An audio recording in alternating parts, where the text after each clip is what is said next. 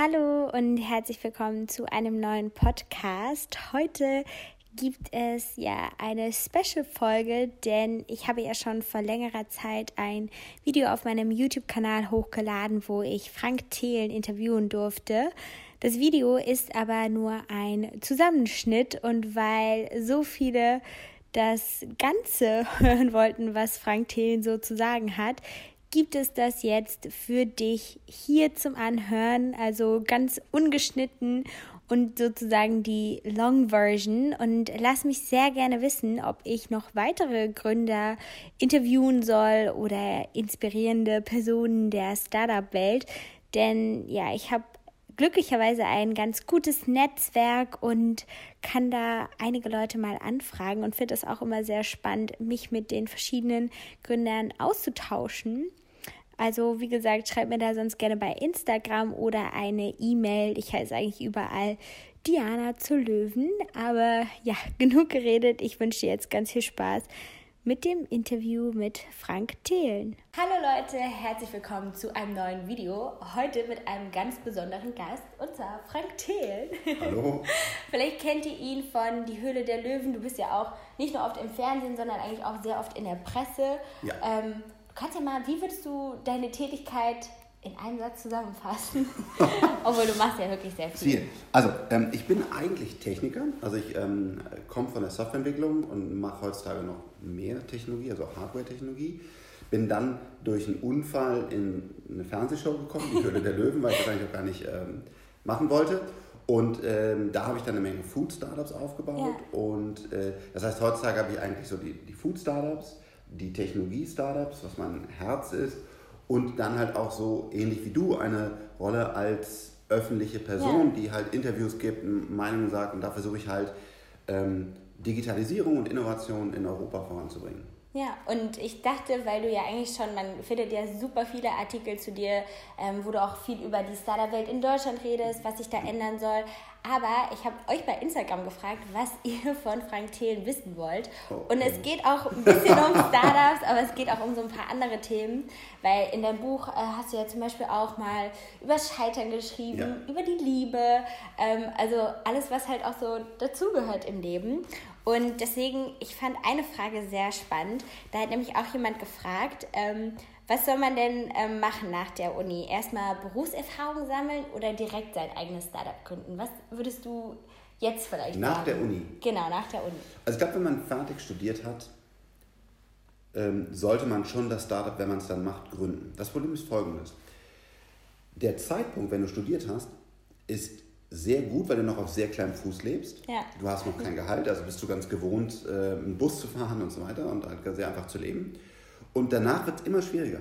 Wenn du einmal im Beruf reinsteigst, dann ähm, hast du auf einmal ein schönes Büro, du hast eine tolle Kaffeemaschine, dann geben sie dir vielleicht noch einen Golf als Firmenauto und so weiter und so fort. Und das musst du dann irgendwann alles ablegen und sagen, jetzt gründe ich. Ja. Das wird einfach immer schwierig. Ich sage immer so, die, die Corporates saugen, was ja auch deren Job ist, dich dann auf. Ja, und dann, dann mit schicken Büros und so weiter. Und deswegen, wenn ihr gründen wollt, ist der beste Zeitpunkt direkt nach der Uni. Und das Beste ist, ihr könnt dabei nichts verlieren. Gar nichts. Weil, wenn ihr nicht so, so blöd seid wie ich, was ich äh, hoffe, dass ihr ähm, für irgendwelche Darlehen haftet, dann könnt ihr einfach nach einem Jahr sagen, es ist gescheitert, es ist nicht funktioniert. Ja. Aber die Erfahrung, die man gesammelt hat, ist unfassbar wertvoll. Und dann kann man sogar als mit Gründungserfahrung in das normale Arbeitsleben eintreten. Ja. Das heißt, die, die Downside ist sehr gering und die Upside, vielleicht funktioniert es ja sogar, ist sehr groß, auf jeden Fall mal die Erfahrung. Und wenn man bereits ins Corporate reingelaufen ist, dann kommt man da nicht mehr raus. Ja. Das ist meine, meine Erfahrung. Und du stehst ja auch eher für so ein bisschen Learning by Doing. Hast du, du hast dein Studium auch nicht Nein, fertig gemacht? Genau, Ja. hast du auch. Weil ähm, hier hat zum Beispiel auch jemand gefragt, wenn die Eltern einem sagen, man soll das Studium machen, aber man hat irgendwie auch eine Idee und möchte sich selbstständig machen. Was würdest du sagen? Eigentlich hat man ja ne, nichts zu verlieren. Also man kann es ja, gerade wenn man jung ist, noch mal probieren. Definitiv, weil man einfach was lernt. Und du musst sehen, guck mal, im Studium hast du wahrscheinlich leider viel Theorie gelernt.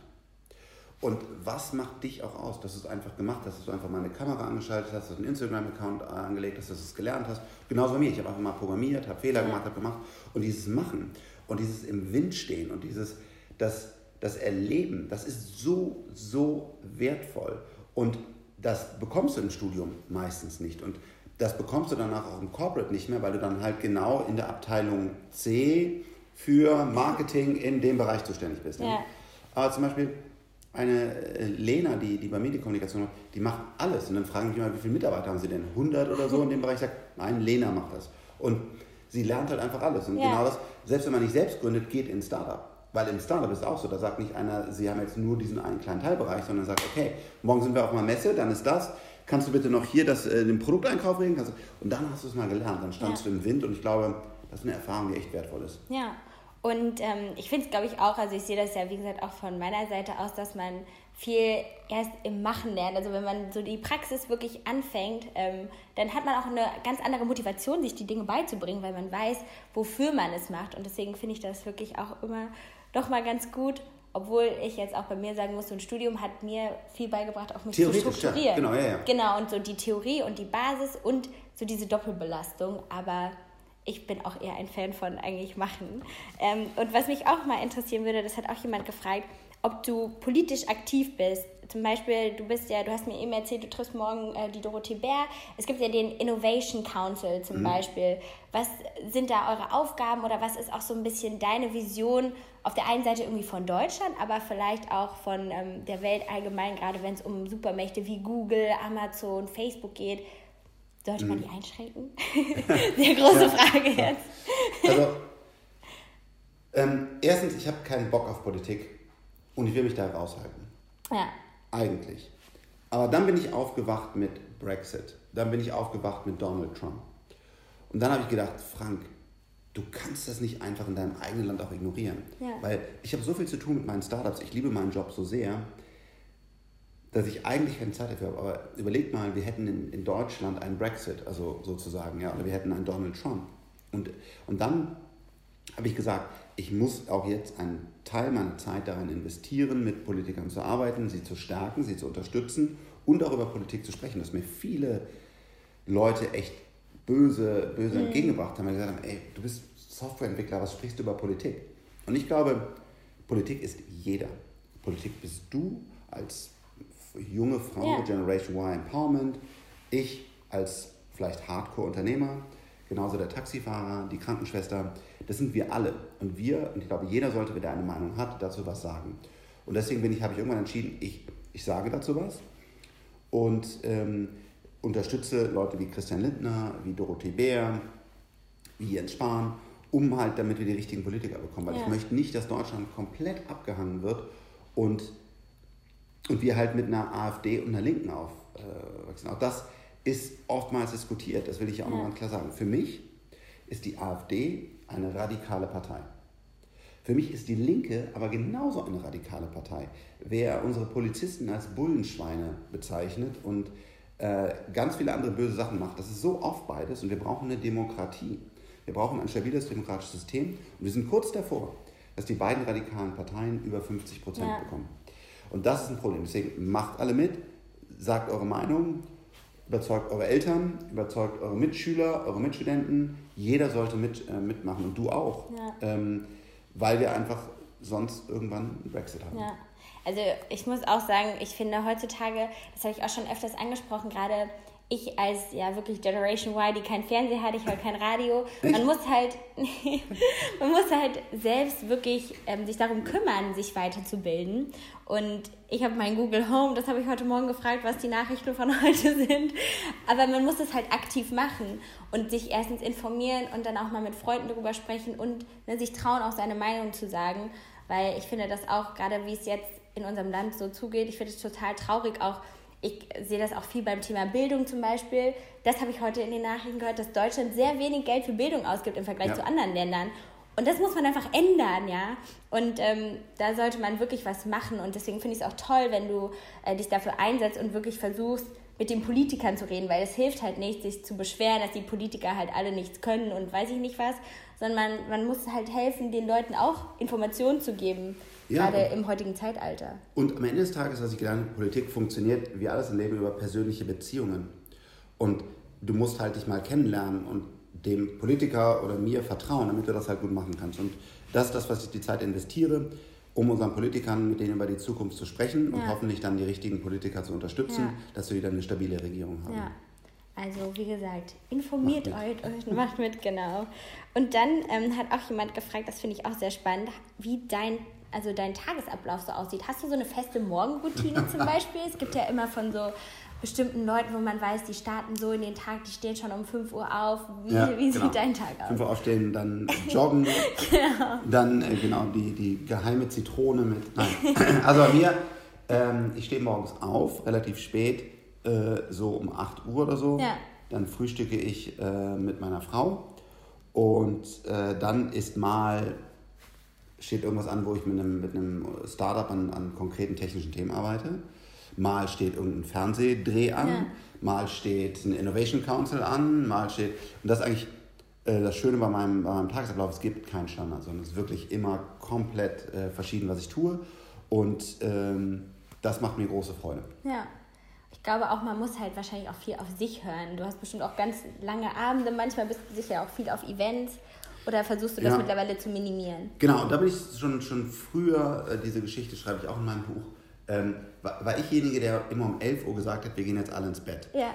Und dann bin ich einmal aus Las Vegas, wo wir unsere Software verkaufen wollten, bin ich, äh, bin ich früher rausgeflogen, weil ich zum anderen Kunden musste. Und das Team äh, war halt kein Frank, der gesagt hat 11 Uhr. Das Team ist so abgestürzt, dass danach am nächsten Tag alle ihre Flüge verpasst haben. Also ich bin, war schon immer so der Spießer, ist auch nicht so cool und nicht so sexy, aber äh, leider, weil ich acht Stunden Schlaf brauche, sage ich um 11 Uhr, ich, Ja. ich gehe jetzt. Und äh, das Wichtige. Aber was man dazu sagen kann, ist, wa- wa- was für mich ein Gedanke ist, ist, ähm, Paradigm, Paradigms, also wie fällst du dich jeden Tag, also, und das glaube ich das Wichtige für euch, ändert das, was ihr jeden Tag tut. Also ich habe zum Beispiel irgendwann aufgehört, ähm, Getränke mit Zucker zu trinken. Außer Wein und, und Bier abends manchmal. Ja. Aber es ist ein Unterschied. Also trinkst du halt dein, dein ähm, ich will jetzt keinen Cappuccino malig machen. Also trinkst du deinen Cappuccino und mit Zucker und änderst du das einmal für immer, dann hast du den großen Effekt. Also es geht nicht darum, dreimal laufen zu gehen, sondern Ja. es geht darum, wie kannst du Dinge fest in deinem Leben installieren, die du dann jeden Tag einfach machst. Und zum Beispiel, ich laufe immer die Treppen, auch bei euch gerade. Ja. Ähm, das ist natürlich nicht viel, aber Ja. es macht einen Unterschied, weil ich halt 100, ich weiß nicht, ich werde nicht 100 Jahre alt, aber sagen wir 60, 70 Jahre, wie alt ich Ja. schon mal werde, hoffentlich, ähm, laufe ich halt die Treppen. Und das müsst ihr machen. Ihr müsst eure Dinge so anpassen und sagt, das sind die paar Dinge, die ich jetzt jeden Tag anders mache. Das ist auf jeden Fall ein guter Tipp. Hast du aber auch so gerade, was ich immer sehr spannend finde, wenn ich auch mit meinen Zuschauern interagiere, viele reden halt auch schon davon, dass man jetzt schon, also man hat gerade mal das Abi oder noch nicht mal das Abi und man ist jetzt schon gestresst. Wie machst du das mit deiner Work-Life-Balance? Also wie schaffst du es irgendwie ausgeglichen zu sein? Also ich habe keine Work-Life-Balance, sondern, das ist auch, glaube ich, eine der wichtigsten Themen, ich habe ein Life. Ja, That's all. Und äh, dieses, ich muss es irgendwie ausbalancieren und so, äh, man hat, glaube ich, heutzutage eine Chance, wenn man auch hart arbeitet, einen Job zu finden, den man gerne macht. ja. Für dich gibt es doch auch keine Work-Life-Balance. Ja, oder? genau, also das ich ist dein Leben sagen- und das ist dein Leben, fertig. Und man muss halt schon manchmal so ein bisschen sich, klar, für mich ist Sport zum Beispiel auch immer noch ein Ausgleich oder wenn ich halt mal morgens schon mal eine Stunde nicht am Handy bin, das gibt mir auch ein bisschen Ruhe, aber ich liebe halt auch das, was ich mache und Ja. genau das hilft einem, glaube ich, nicht durchzudrehen. So. ja, und, und äh, das glaube ich das Wichtige, hört auf mit Work-Life-Balance, guckt, dass ihr ein Leben habt, was ihr, was ihr äh, gerne macht und, ähm, und, und dann Stress ist ja immer innerlich gemacht. Also wa warum reagiere ich? auf- Klar, Ja. natürlich, wenn ich jetzt irgendwann einen Käfig sperrt, äh, klar, dann, Klar. Also, dann aber ansonsten im normalen Leben, warum ist es Stress, vor Leuten zu sprechen oder warum ist es Stress, das und das zu machen? Da müsst ihr euch selber an die eigene Nase fassen und sagen, nein, ich muss das jetzt in Ruhe vernünftig machen und nicht sich selber sagen, oh, ich bin so gestresst. Und manchmal, glaube ich, finden die Leute das einfach cool zu sagen, boah, ich bin so gestresst, ich bin Ja. so busy. Weißt du, was richtig cool ist? Ich bin ruhig Ja. und ich kriege meinen Kram geregelt und ich mache es einfach. Und ähm, Stress ist so ein Mode-Hype-Thema. Äh, lasst es einfach sein, lebt euer Leben, bleibt ruhig, fertig. Ja, das finde ich auch äh, ein sehr guter Tipp. Hier hat auch jemand zum Beispiel gefragt, ähm, äh, wo es auch darum geht, wenn man in seinem Job nicht zufrieden ist, was kann man da machen? Oh, äh, das eine ist versuchen, mit seinem Chef zu sprechen, wenn er denn offen dafür ist. Ja. Ne? Das ist auch nicht jeder. Und äh, ansonsten ähm, sucht euch einen neuen Job. Ich glaube, Ja. heutzutage the War for Talent, also die, die wirklich guten Leute, die, die, die was bewegen wollen, die Passion haben, die Drive haben, die sind gesucht. Ja, Und der, der, der Arbeitsmarkt auch von unserer Seite aus ist einfach so groß. Und also wenn ihr wirklich gut seid, ja. findet ihr einen anderen Job. Aber auch dann musst du halt morgens reinkommen und Energie versprühen. Du musst halt Bock haben, du musst machen. Und wenn du irgendwie sagst, ich will ja nur sitzen und meine Zeit absitzen, ja, dann ist vielleicht dein Job schlecht, ja. dann kriegst du auch keinen anderen. Aber ja. ich kann dir eins versprechen. Wenn ihr Drive habt, wenn ihr Gas gebt, es sind super Jobs da. Und wenn ihr nicht happy seid, sprecht erst mit eurem aktuellen Arbeitgeber. Was finde ich fair und sagt, was ihr anders machen wollt. Aber wenn es dann nicht funktioniert, muss man gehen. Und natürlich haben auch die Leute ein bisschen was zu Die Höhle der Löwen gefragt. Ähm, was ist denn bei Die Höhle der Löwen? Würdest du schon sagen, das ist alles echt? Oder gibt es auch so ein paar Sachen, die gestellt sind? Oder weiß ich nicht, was, wie, wie hast du immer den Eindruck? Ich meine, du bist ja auch jetzt schon, schon immer dabei. Ja, ja. Also die Shows erstmal als Basis echt. Also ja. unser Geld, wir kennen die Deals nicht, wir bauen Unternehmen auf. Ähm, ähm, genau, und das ist alles echt. Ähm, klar, das wird dann halt zusammengeschnitten. Und äh, wenn man dann so ein, so, ein, so ein Recap dreht oder so, läuft man halt eine Treppe fünfmal hoch, bis sie halt das Bild richtig haben. Ja, ne, und so. Das ist natürlich schon, genau, ist halt ein genau, Fernsehen, was mich auch wahnsinnig macht. Aber die Story dahinter, also ist das Unternehmen, die Unternehmer, das Investment, der Aufbau, der ist zu 100% echt. Und deswegen funktioniert der auch oftmals ja. nicht. Dass ja auch viele sagen, hey Frank, warum funktioniert die ja. jetzt nicht? Weil es halt echt Leben ist. Ja. Und ähm, also die Show ist wirklich, äh, wirklich echt. Und würdest du sagen, es gibt so, vielleicht kannst du da entweder auf der einen Seite von deinen Startups, aber auch von anderen Höhle der Löwen Startups, was so die größte Hoffnung irgendwie ist, wo du sagst, da glaubst du dran, dass die vielleicht auch international erfolgreich werden könnten, weil das Produkt einfach so toll ist? Aus der Höhle der Löwen? Mhm. Ähm, ich würde sagen Ankerkraut. Mhm. Ankerkraut hat eine, eine, äh, die machen unfassbar starke Umsätze, ist eine sehr starke Marke. Die Leute lieben das Produkt. Anne und Stefan sind sehr gut. Ähm, Little Lunch ähm, hat das, ist ja schon international. Ähm, und dann vielleicht noch Three Bears mit dem Porridge. Das sind so drei, ja. die sehr stabil, sehr stark wachsen. Sich, man, Im Handel heißt es immer, glaube ich, drehen. Also du packst quasi die in die Regale rein und dann guckt der Handel sehr genau rauf, wie oft werden die gekauft ja. und verkauft, weil das ist ein Umsatz. Und wenn sich irgendwas nicht dreht, fliegt das da raus. Und, und äh, also die haben es geschafft, dass sie sich gut drehen, die sind stabil. Ähm, aber allein Deutschland oder Dach ist also man kann hier ein Dach mit, mit so einem Ankerkraut sicherlich 100 Millionen Euro Umsatz machen. Ja. Also Internationalisierung ist gut, aber auch allein hier im Dachbereich, also Deutschland, Österreich und Schweiz ist riesengroß. Ja.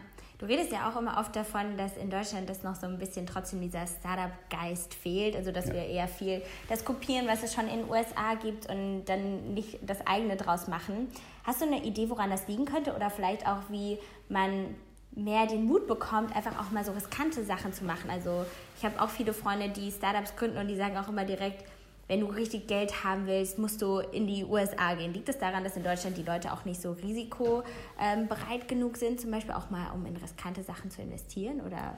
Ich glaube, das ist leider, oder nein, ich glaube, ich weiß, das ist leider ein 360-Grad-Problem. Die Gründer denken hier oftmals getrieben oder gelernt von Rocket Internet, mehr ein Copycat. Also ja. ich mache jetzt auch einen, einen Store für äh, Blumen oder so. Ja. so. Nicht alle, aber ein paar. Also das ist das, was hier ja. erfolgreich hat. Die Investoren sind nicht so risikofreudig und haben deutlich weniger Geld als in den, in den USA.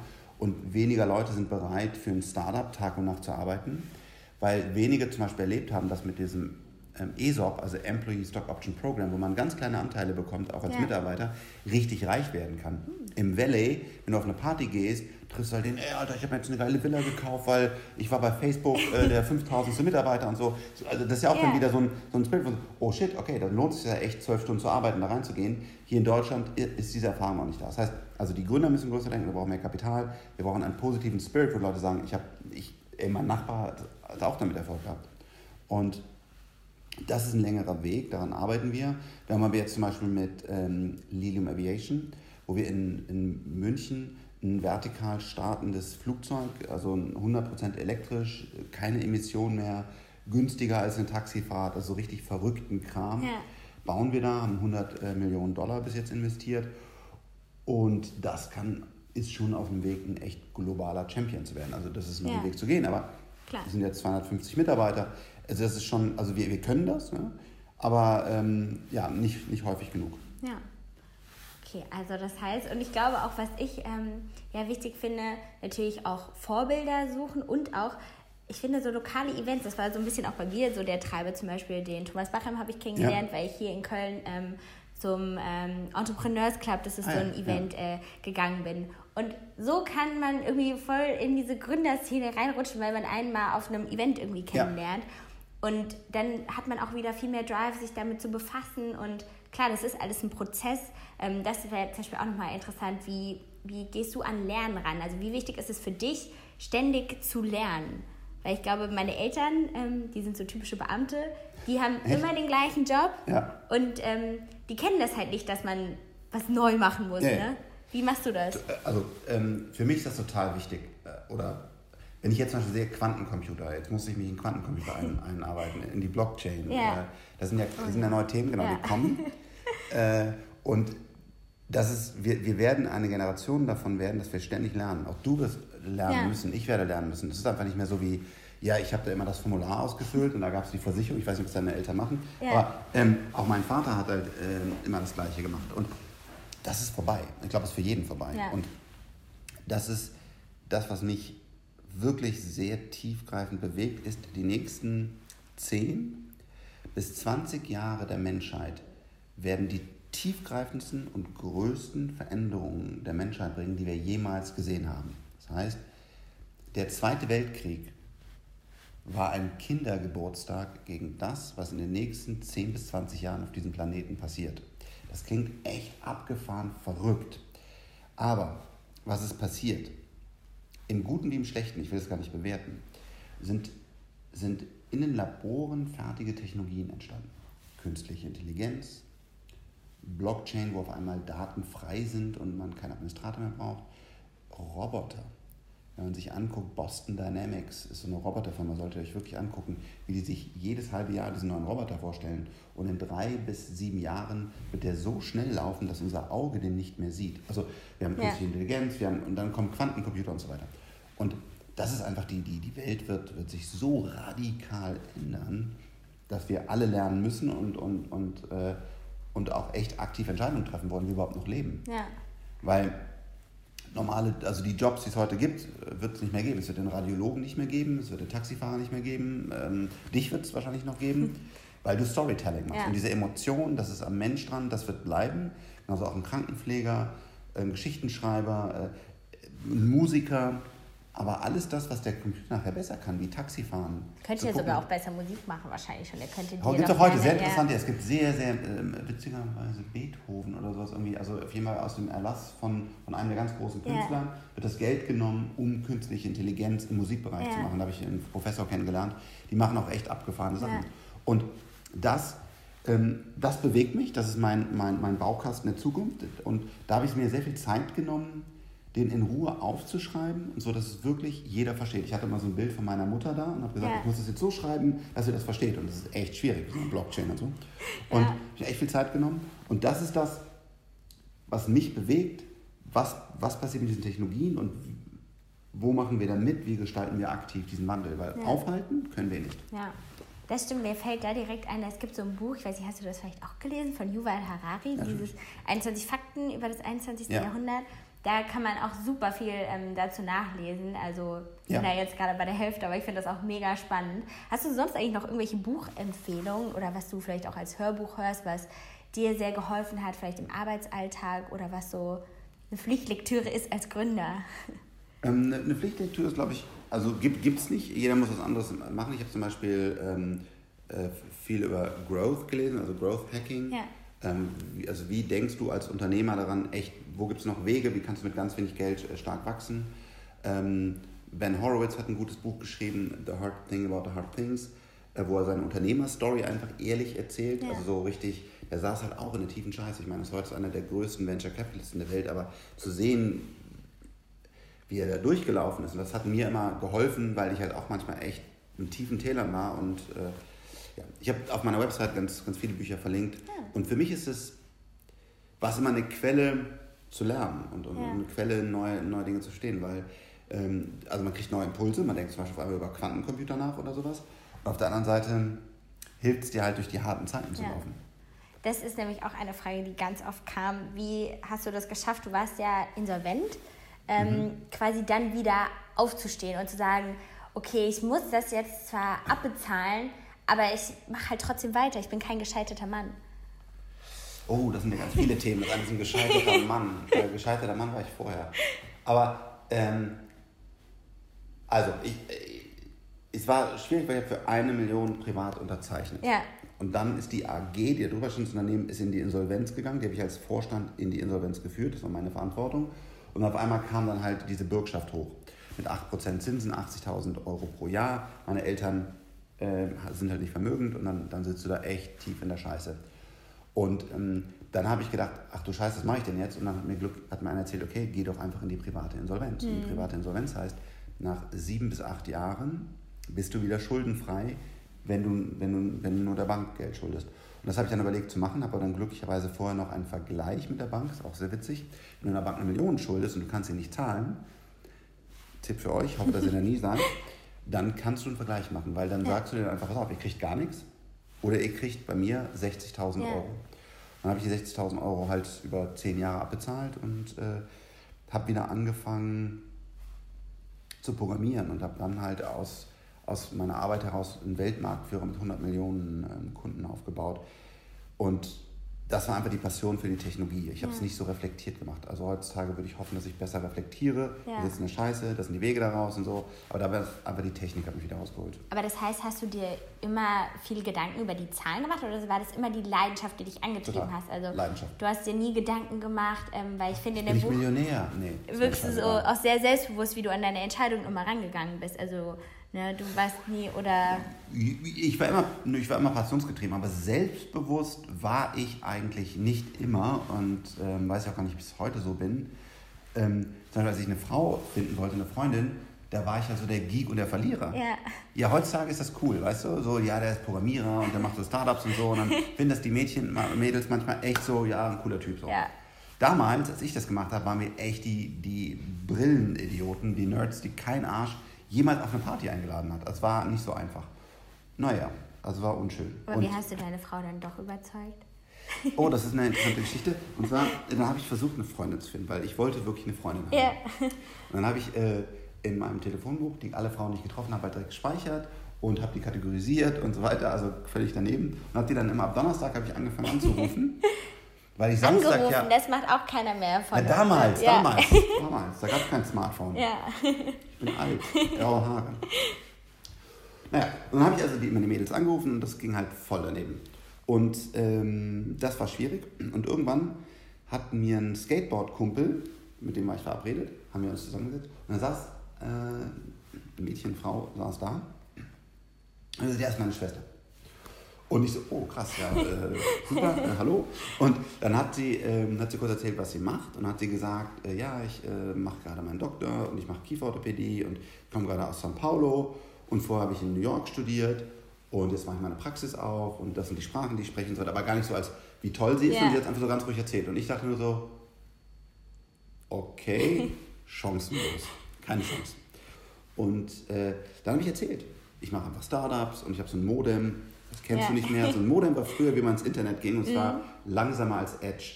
Drei, also 36.000, okay. das kannst du verstehen. Also ein Bild übertragen, das hat lange gedauert. Auf jeden Fall, das habe ich ja erzählt, wie ich das gebaut habe und so weiter. Und so haben wir uns dann äh, kennengelernt, ja. ohne dass ich den, den, den Superchecker äh, raushängen ja. lassen musste, wie bei allen anderen Mädels, weil ich ihnen ja sagen wollte, wie cool ich bin. Das ging voll daneben. Und so haben wir uns kennengelernt und dann, ähm, ja. Seid ihr bis heute noch zusammen? Ja, wir sind, genau, wir sind jetzt äh, zwölf Jahre verheiratet. Oh. Äh, genau, und äh, das war schon, ja. Äh, aber deswegen, äh, Jungs, wenn ihr so verzweifelt seid wie ich, was ihr sicherlich nicht seid, äh, aber immer lieber eher ruhig bleiben. Das ist schwer, einfacher gesagt als getan, aber wenn, wenn ihr den, den Super-Checker raushängen lasst, das kam bei mir bei den Mädels nicht so gut an. Würdest du sagen? Ja, ich glaube, es ist, man muss halt, ich meine, ich kann das ja nur aus meiner Perspektive, am Ende ist es immer besser, keine Spielchen zu spielen und einfach dann selbst zu sein. Ne? Das hört sich mal so doof an, aber ich ja. glaube, dann merkt man ja auch am ehesten, ob es passt oder nicht. Also, ja. und zum Schluss habe ich noch eine Frage.